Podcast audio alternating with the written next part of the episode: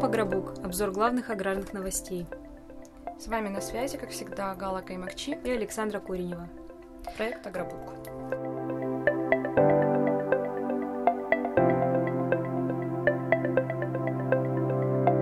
Здравствуйте, дорогие слушатели! Начинается декабрь, и мы, команда Агробук, готовы представить вам свежий выпуск новостей. Подсолнечник подорожал на фоне проблем с уборкой. Виктория Абрамченко отвергла идею закупить 10 миллионов тонн пшеницы в интервенционный фонд, а кубанские производители риса могут остаться без воды из-за угрозы терактов.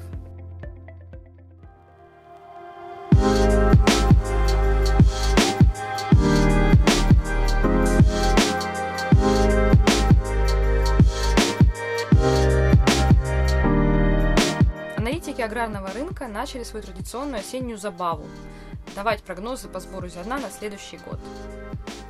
В оценках будущего урожая пшеницы эксперты опираются на два показателя – площадь посева озимых и оценку вегетации. Состояние посева в целом по стране неплохое, а вот площадь под пшеницей по сравнению с прошлым годом явно сократилась. По данным Минсельхоза, на 24 ноября озимый клин составил 17,7 миллиона гектаров, что на целых 700 тысяч гектаров меньше, чем в прошлом году – Недосев озимых в Центральном федеральном округе еще предстоит оценить в полном масштабе. Глава Совыкона Андрей Сизов месяц назад предполагал, что озимый клин может сократиться на миллион гектаров до 3,3 миллиона гектаров по причине обильных дождей. Ну а на юге сев пшеницы практически завершен, и данные не сильно отличаются от тех, что были в прошлом году. В Краснодарском крае озимая посеяна на площади 1 миллион 770 тысяч гектаров. Это вот прям ровненько, как э, в 2021 году. В Ростовской области 2 миллиона 819 тысяч гектаров. Это на 8,5 тысяч больше, чем в прошлом году. В Ставропольском крае озимые заняли миллион 962 тысячи гектаров. Это минус 20 тысяч гектаров к прошлому году. Речь идет об озимых колосовых, в том числе озимый ячмень. В результате, опираясь на данные посеву, Савыкон прогнозирует воловой сбор пшеницы в следующем году на уровне 84,8 миллиона тонн. Аналитический центр Русагротранса предполагает, что сбор пшеницы превысит 83 миллиона тонн, но ну а в случае хорошей перезимовки может достичь и 87 миллионов тонн. Ну, впрочем, за 7 месяцев до сбора урожая может, конечно, произойти много всего интересного. На юге аграриев пугают не столько холодные зимы, сколько вот именно весенняя засуха. Ну и мыши могут существенно скорректировать будущий урожай. В этом году, кстати, весь южный аграрный треугольник переживает просто нашествие какой-то грызунов. Например, в Ставропольском крае защитные мероприятия пришлось проводить на площади 1 миллион 306 тысяч гектаров, а при этом в прошлом году мышей травили на площади всего лишь 35 тысяч гектаров. Ну и в борьбе с грызунами аграрии, конечно, пустились во все тяжкие. Тут, э, к сожалению, уже повело даже к трагедии. В нескольких районах Ставропольского края погибли и птицы, и зайцы. Эксперты полагают, что виновны в этом именно аграрии, которые разбрасывали химическую отраву по полю. Они вносили в жилые норы, как того требует регламент. Ну, при этом опрошенные нами фермеры, ну, и в том числе комментарии наших подписчиков и в Телеграм-канале, и на YouTube-канале, они утверждают, что биологические препараты показали крайне низкую эффективность в борьбе с грызунами. Тут интересен комментарий Минсельхоза Ставропольского края. В ведомстве ответили, что оценить степень ущерба полям от мышей не представляется возможным, потому что есть надежда, что поврежденные посевы все-таки отрастут. Мы на YouTube-канале провели опрос такой, предложили э, сельхозпроизводителям рассказать, как они борются с мышами, помогают, ну и вообще прокомментировать да. эту ситуацию. То, что они нам написали. Тут, да, тут очень интересные комментарии. Мне очень понравился комментарий о том, что у нас в хозяйстве нет проблем с мышами на зимах, мы просто ни одного гектара не посеяли. Это был один комментарий. А некоторые сравнивали вообще мышей с э, сотрудниками правительства и Минсельхоза. Даже такое было. да, например, был такой комментарий, что самые главные мыши у нас в правительстве, Минсельхоз э, просто хочет оставить фермеров без штанов. То есть тема мышей, она ушла почему-то в другое русло потом. Вот, но негодование, в принципе, понятно. Да, мышей полно, все кабинеты полны мышей. Мышами и грызунами. Ну, двигаемся дальше.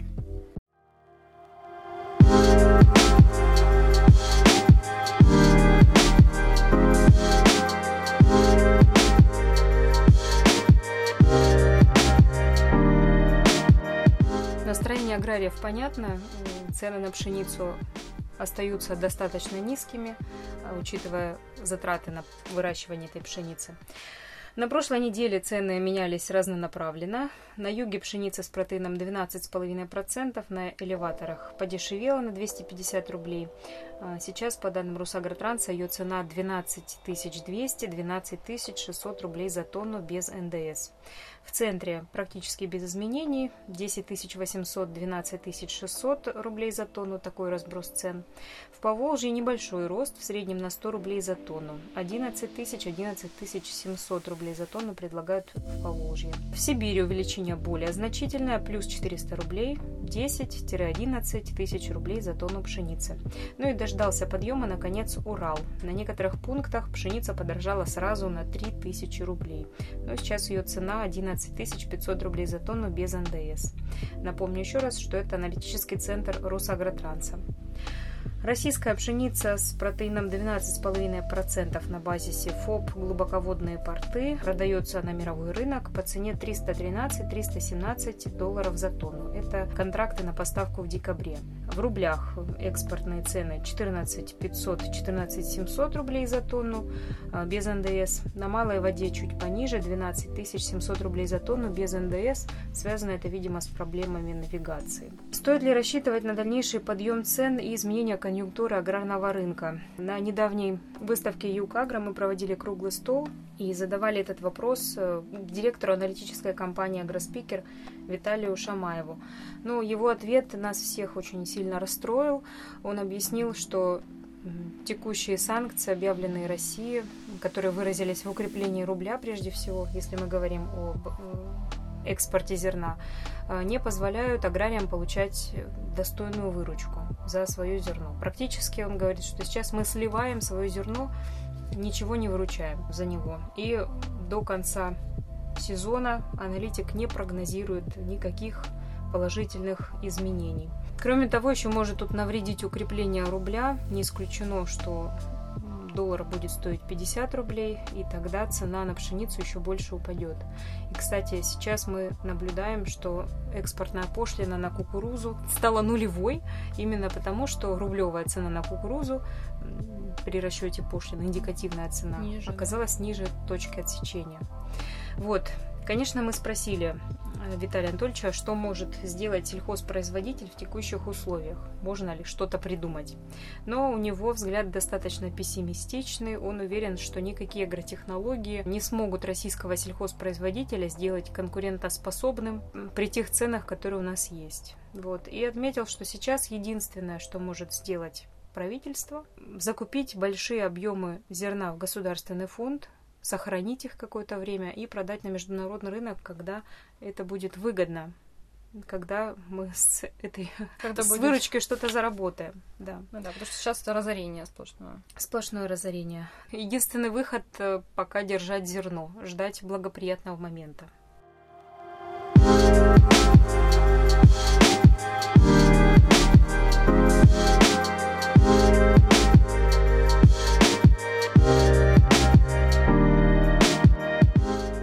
Помощь аграриям. Не госзакупки, так госсубсидии. Идея масштабных государственных закупок э, имеет право на существование, но, к сожалению, мнение Виталия Шамаева не разделяют в Минсельхозе.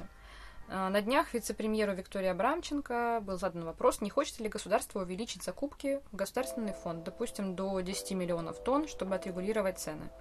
Но Абрамченко дала понять, что цели повышать цены на пшеницу перед Минсельхозом не стоит – а объем интервенционного фонда был определен трехмесячным потреблением продовольственного зерна.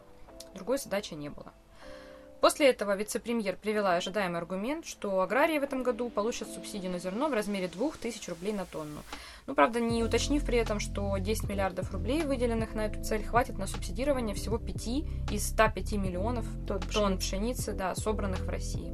Кстати, на уровне регионов уже было объявлено. И в Ростовской области, и в Самарской области, я знаю, Минсельхозы сказали аграриям, мы принимаем заявки. Поэтому, если вы хотите попытаться получить эту субсидию, то попытайтесь. Возможно, вам удастся это сделать. Ну да, тоже была новость о том, что пришли требования аграриям к участию на получение субсидий от Минсельхоза. А, даже требования? Да, тут был комментарий такой о том, что мы получили требования к участию на получение субсидий от Минсельхоза на трех печатных листах.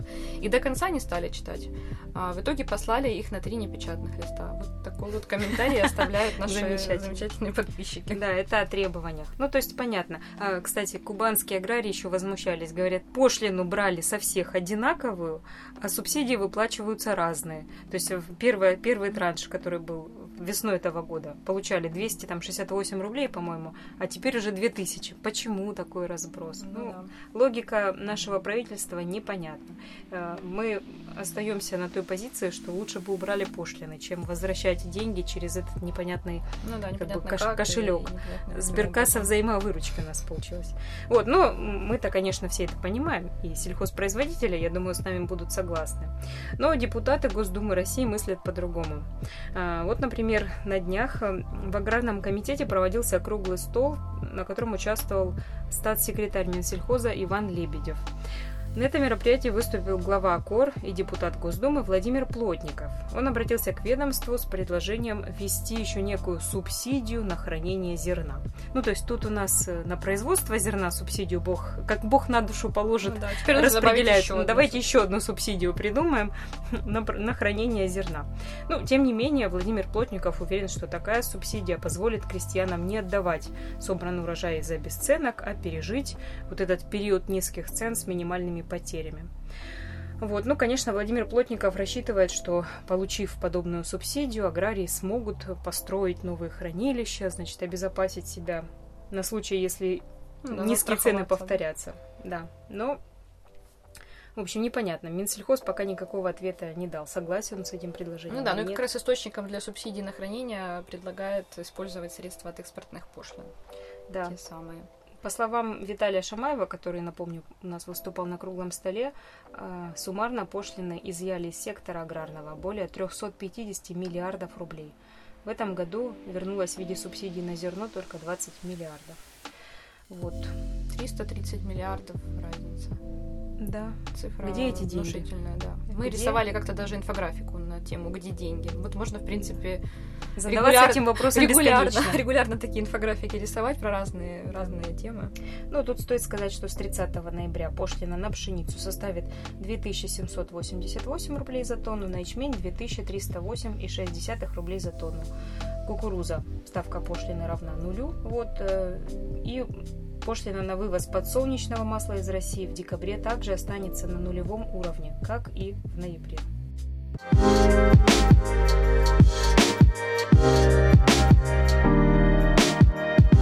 Ну и как раз в тему подсолнечника. Подсолнечник подорожал на фоне проблем с уборкой, с погодой, как мы уже сказали. Проблемы с уборкой подсолнечника отразились и на внутренних ценах. Маслозаводам пришлось повышать закупочные цены на одну, а то и на две тысячи рублей. И, как сказал э, глава Савыкона Андрей Сизов, ключевой фактор, вероятно, заметное ухудшение видов на новый урожай и задержка уборки. Конъюнктура для переработчиков отличная, а запасов до недавнего времени было относительно немного, выжидали. Теперь маслозаводы бросились закупать сырье и повышают цены. Но, кстати, это характерно не для всех регионов, и мы тут привели данные, которые озвучил генеральный директор Института конъюнктуры аграрного рынка Дмитрий Рылько. Он отметил, что в течение ноября цена на подсолнечник в центре России выросла с 25-26 до 28 тысяч рублей за тонну. А средняя цена подсолнечника на юге по данным уже масложирового союза, составляют около 27 тысяч рублей за тонну без НДС. Но аграрии с этим не согласны, они смотрят на прайсы ЭФКО, Юга Руси и других компаний и отмечают, что там цены гораздо ниже, 21-22 рубля. Но здесь, наверное, стоит пояснить, что маслозаводы практикуют такие индивидуальные контракты с большими хозяйствами. Если они покупают большую партию подсолнечника, да, то они лично с главой хозяйства договариваются о том, сколько эта партия будет стоить. Ну, ну отсюда ну, и средние цены, да, как средняя да. температура по больнице. Но, тем не менее, уборка действительно задерживается, есть проблемы. По данным Минсельхоза на 24 ноября сбор подсолнечника составил 13,3 миллиона тонн. Это больше, чем в прошлом году, но площадь уборки на 2,3 миллиона гектаров отстает от прошлогодней. А, большие задержки были в Курской, Липецкой и Белгородской областях. Там пятая часть подсолнечника еще не убрана. В Ульяновской области больше 40% не убрали, в Саратовской области убрали только 56% площадей, и вот 680 тысяч гектаров еще, еще нужно убрать. Зато по данным регионального Минсельхоза урожайность культуры превысила полторы тонны. Это на три с лишним центнера выше, чем в прошлом году. Мне понравилось видео Владимира Плотова, когда он смотрит на заснеженный подсолнечник и прикидывает, э, стоит ли его убрать вечером, когда снег растает, или может еще подождать. Гадание на подсолнечнике, да.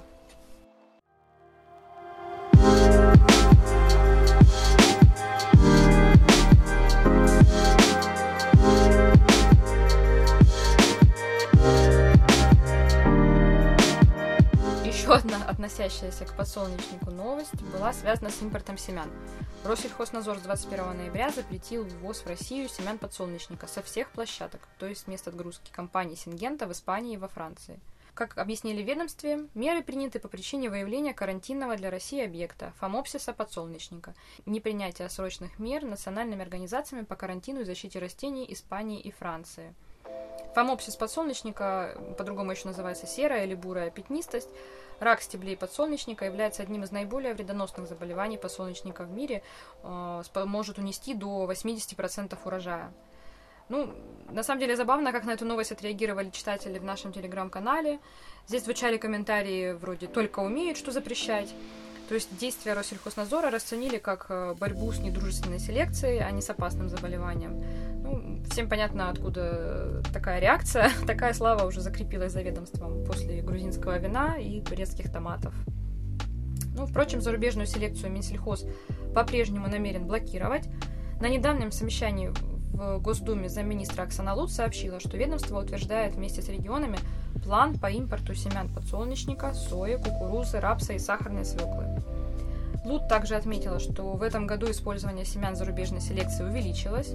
Если в 2021 году доля иностранных сортов и гибридов составляла 35%, то в этом году она выросла до 40%. А причина заключается в том, что после того, как в феврале Россия начала специальную военную операцию, аграрии, цитата, испугались и приняли все меры, чтобы завести побольше семян. Ну, наших, нашим семеноводам и селекционерам, по-моему, легче не становится. А, даже если запретят импорт, им будет не очень весело, потому что в следующем году у нас вступает в силу закон о семеноводстве, который вводит много разных требований, в том числе оформлять генетические паспорта на семена. Вот, и эту тему, кстати, поднимали на недавнем съезде, так сказать, э, Ассоциации «Народный фермер Кубани». Появилась такая ассоциация в Краснодарском крае. Там выступал э, представитель компании «Нутритех Юг». Эта компания занимается производством семян э, для овощей овощных культур. Андрей Барбарицкий выступал, и он сказал, что нужно не закрывать наш рынок от э, зарубежных представителей, а напротив, позволять им приезжать, э, делиться вносить опытом, свои технологии, да. Пусть они покажут, как это делать. Нам что, долго скопировать, что ли? Вот такой вот он вопрос задал. Хороший подход. Ну, в целом, да, очень практичный такой взгляд на технологии. Ну, судя по всему, это не достает немножко нашему аграрному ведомству.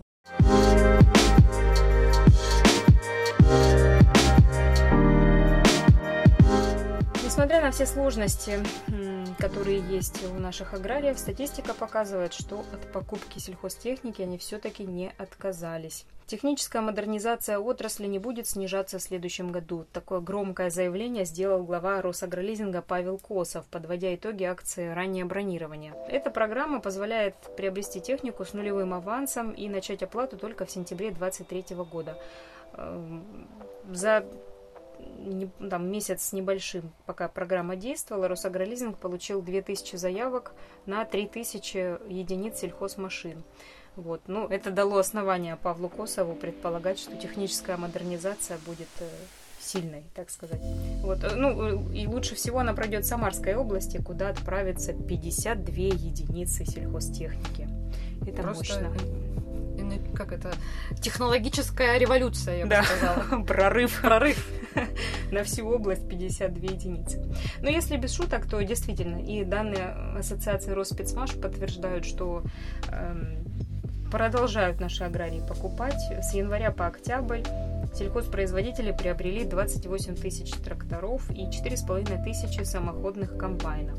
Но здесь динамика разнонаправленная. Количество купленных тракторов увеличилось на 11%, а вот комбайнов, наоборот, сократилось на 33%. И тут, кстати, проблема, скорее всего, не в том, что аграриям не нужны новые комбайны, а в том, что наши производители слегка притормаживают. Этому есть объяснение в виде санкций. Например, вот в Госдуме недавно выступал совладелец Ростельмаша Константин Бабкин. Так вот он во всеуслышание заявил, что на заводе 1800 самоходных машин стоит и не может быть продано, потому что они еще не доукомплектованы. Объясняется все просто. Предприятие, которое производит систему управления, электронику, то есть на эти э, комбайны и тракторы, задерживает поставку. Ну, потому что это еще и оборонное предприятие. Ну, вот, здесь понятна его загруженность, да. Но, тем не менее, вот техника стоит и ждет. Идет. Ну вот, кстати, мы на прошлой неделе работали несколько дней на выставке Юкагра, и те, кто там были, могли убедиться, что, в принципе, интерес к технике у аграриев высокий, в павильонах и на улице вот второй день был самый активный, и просто было не протолкнуться на самом деле. Хотя, э, наверное, ну понятно, что среди посетителей есть не только сельхозпроизводители, но тем не менее, сельхозпроизводителей было много. Мы много общались с посетителями выставки, и можем сказать, что людей приехало действительно много. Увидеть технику своими глазами, пощупать, потрогать, посмотреть, чем она может похвастаться. Да.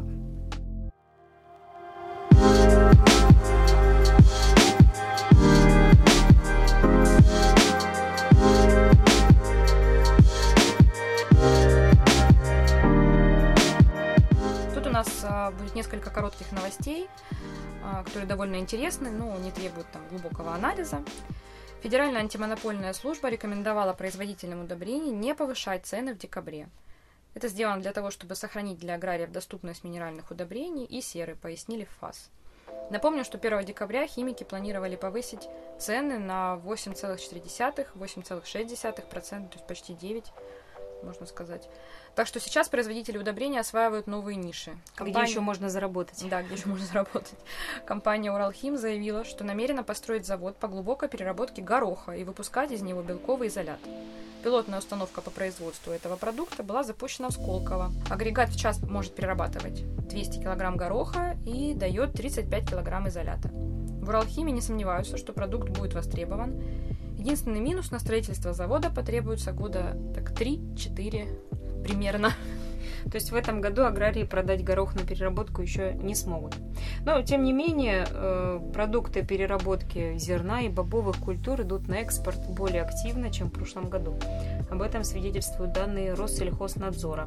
Так, например, с начала текущего года экспорт муки вырос в 4 раза. 672 тысячи тонн было отправлено за рубеж. Экспорт круп увеличился на 42% до 150 тысяч тонн. Говорят, что мука это не биржевой товар, им не торгуют, но видите, Россия потихонечку выкручивается из сложившейся ситуации. Вот. Ну, объемы остаются мизерными по сравнению с экспортом зерна.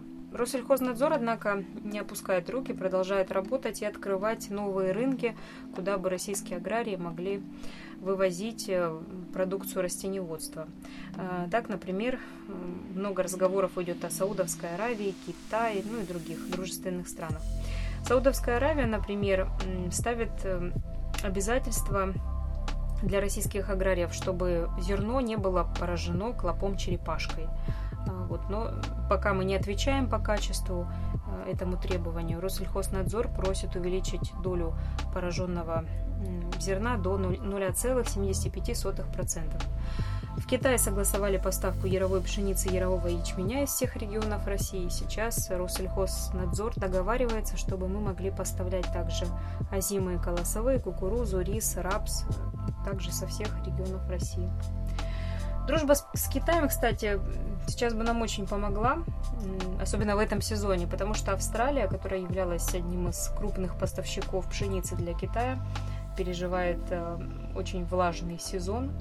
Агентство Bloomberg заявило, что страна соберет большой урожай, но значительная его часть после всех дождей и подтоплений окажется пригодной только на корм скоту. Вот здесь бы, конечно, мы и наша пшеница да. бы пригодилась.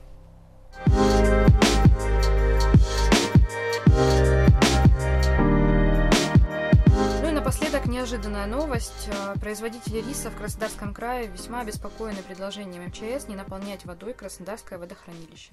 Тема горячо обсуждалась на круглом столе, опять же на выставке Юкагра.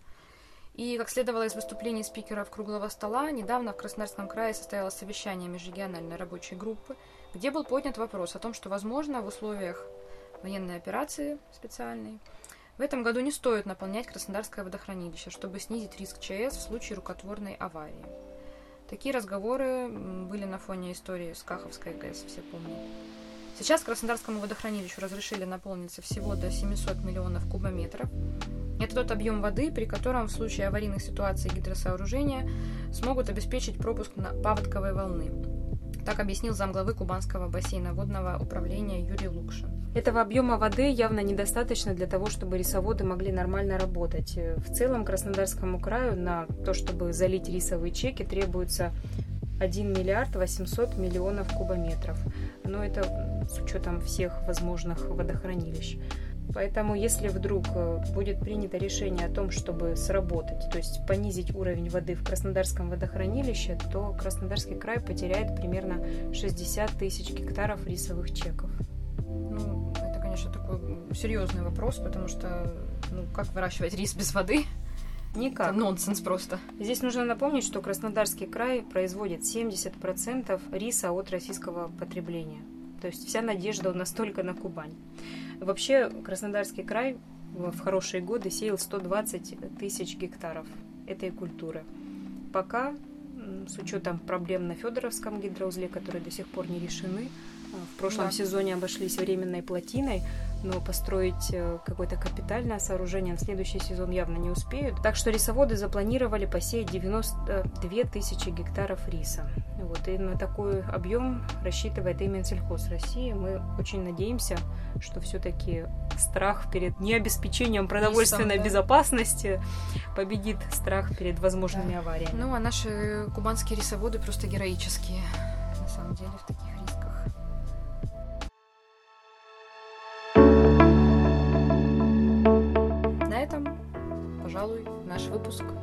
окончен. Все, что произошло интересного за последнюю неделю, мы вам сообщили.